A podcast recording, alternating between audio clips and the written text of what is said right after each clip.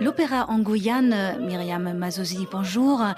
Déjà, le titre intrigue. Qu'est-ce qui vous a incité à amener euh, l'Opéra de Paris en Guyane? L'idée de ce projet, elle est née en janvier 2018. C'était après les émeutes de 2017 en Guyane. Et ce que j'ai compris de ces manifestations euh, en Guyane, c'était euh, un cri, un besoin, une demande sur la question de l'égalité des chances. Et quand Alexander Neff a pris la direction de l'Opéra national de Paris, il nous a demandé de lui apporter des projets. J'ai réécrit le projet en intégrant les axes de priorité d'Alexander Neff, c'est-à-dire la transmission et l'ouverture. Et donc, je lui ai proposé ce projet Opéra en Guyane, et c'est vrai qu'il est immédiatement accepté. Quelle est justement la situation dans le pays par rapport à l'art, la culture, l'opéra, la danse?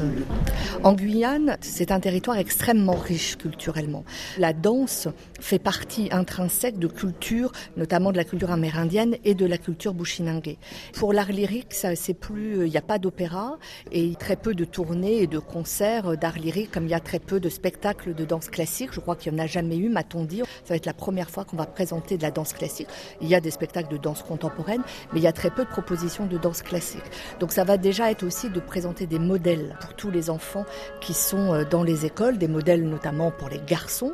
Comme ça, ils vont voir des hommes danser. Ils vont voir aussi des propositions artistiques qui sont avec l'identité de l'Opéra national de Paris. Et tout ça, c'est dans l'idée de créer des ponts et de créer de la proximité entre nos missions notre patrimoine, notre histoire et les jeunes talents et le public de Guyane.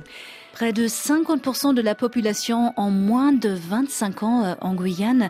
Impossible pour ces jeunes, avec la réalité du pays, de faire carrière en danse classique ou en chant lyrique, Myriam Mazouzi. Exactement. Pour pouvoir se professionnaliser, aujourd'hui en Guyane, il faut quitter le territoire. C'est-à-dire on ne peut même pas passer son diplôme d'État. Son diplôme d'État en danse ou en chant, on est obligé d'aller aux Antilles, prendre un billet d'avion, faire deux heures d'avion.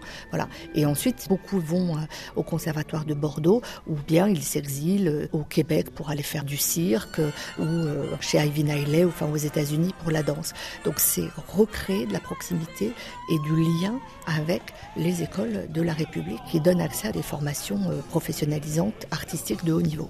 Donc très concrètement, sur place, c'est un projet sur trois ans C'est un projet qui est au moins sur trois ans, qui est d'ores et déjà financé. On a 300 000 euros par an et c'est l'idée d'aller faire des ateliers de danse classique, de danse contemporaine, de hip-hop dans toutes les écoles, dans les cours de chant privés et publics pour susciter des vocations. Ça, c'est l'axe de détection de talent.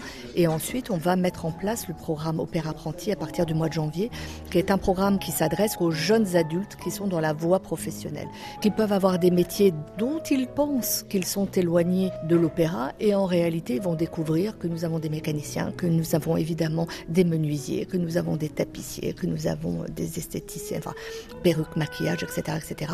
On, on dit toujours à l'Opéra de Paris qu'on a 100 métiers, donc c'est aussi ce miroir qu'on va leur tendre.